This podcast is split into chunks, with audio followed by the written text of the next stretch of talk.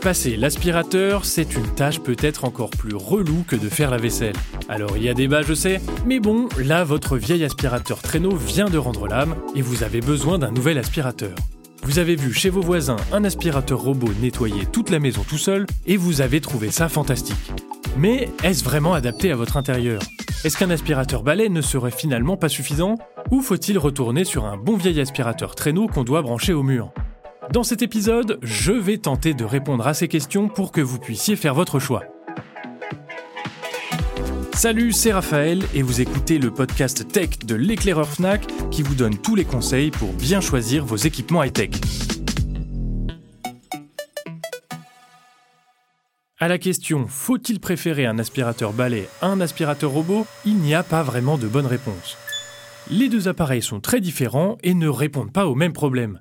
L'aspirateur robot a beau être de plus en plus sophistiqué, il n'est toujours pas capable de monter les escaliers, voire certains seuils de porte un peu trop surélevés. C'est difficile. Hein il n'aspire pas non plus les plaintes, et les moins doués d'entre eux ont même du mal à passer dans les coins ou sous certains meubles. J'en ai aussi vu se coincer régulièrement dans des tapis à franges, donc ils ne sont clairement pas parfaits. Et c'est là que l'aspirateur balai intervient. Plus maniable, plus polyvalent, il peut aspirer à peu près partout du sol au plafond grâce aux nombreux embouts avec lesquels il est livré. Pour résumer, l'aspirateur robot dépoussière grossièrement, alors que l'aspirateur balai permet de faire toute la maison ou de faire les finitions après le passage du robot. Le format balai grignote des parts de marché aux aspirateurs traîneaux depuis environ 10 ans, et ce n'est pas pour rien.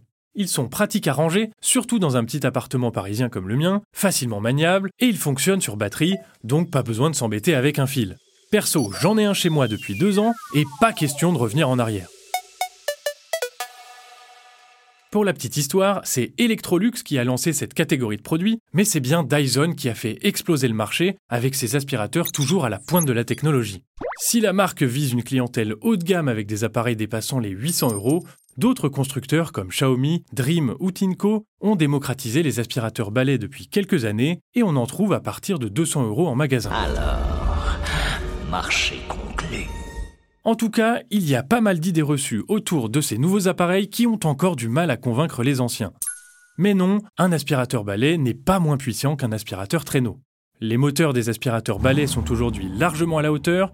D'ailleurs, en parlant de batterie, les gens ont souvent peur que leur autonomie soit trop limitée, mais de nombreux modèles peuvent aspirer pendant une bonne quarantaine de minutes. Donc, à moins de vivre dans un palace ou d'être très très maniaque, vous devriez être plus que large. Ce qui m'inquiète, c'est cette obsession de la propreté.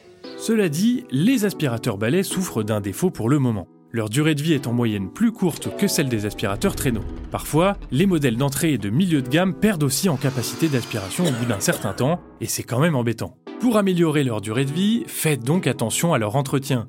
Il faut notamment nettoyer le filtre régulièrement. Les aspirateurs robots peuvent aussi avoir mauvaise réputation. Puissance d'aspiration faiblarde, navigation compliquée et autonomie dérisoire. Alors je vous rassure, tous ces clichés sont faux, ils aspirent très bien, même sur de gros tapis, et leur navigation s'améliore d'année en année, grâce notamment aux caméras et télémètres laser qu'ils embarquent. Je me vengerai. Écoute, contente-toi pour le moment de bien conduire l'œuf, d'accord? La question de l'autonomie ne se pose d'ailleurs pas vraiment, puisqu'une fois épuisé, le robot retourne à sa base comme un grand pour faire le plein et reprend sa session de nettoyage où elle s'était arrêtée.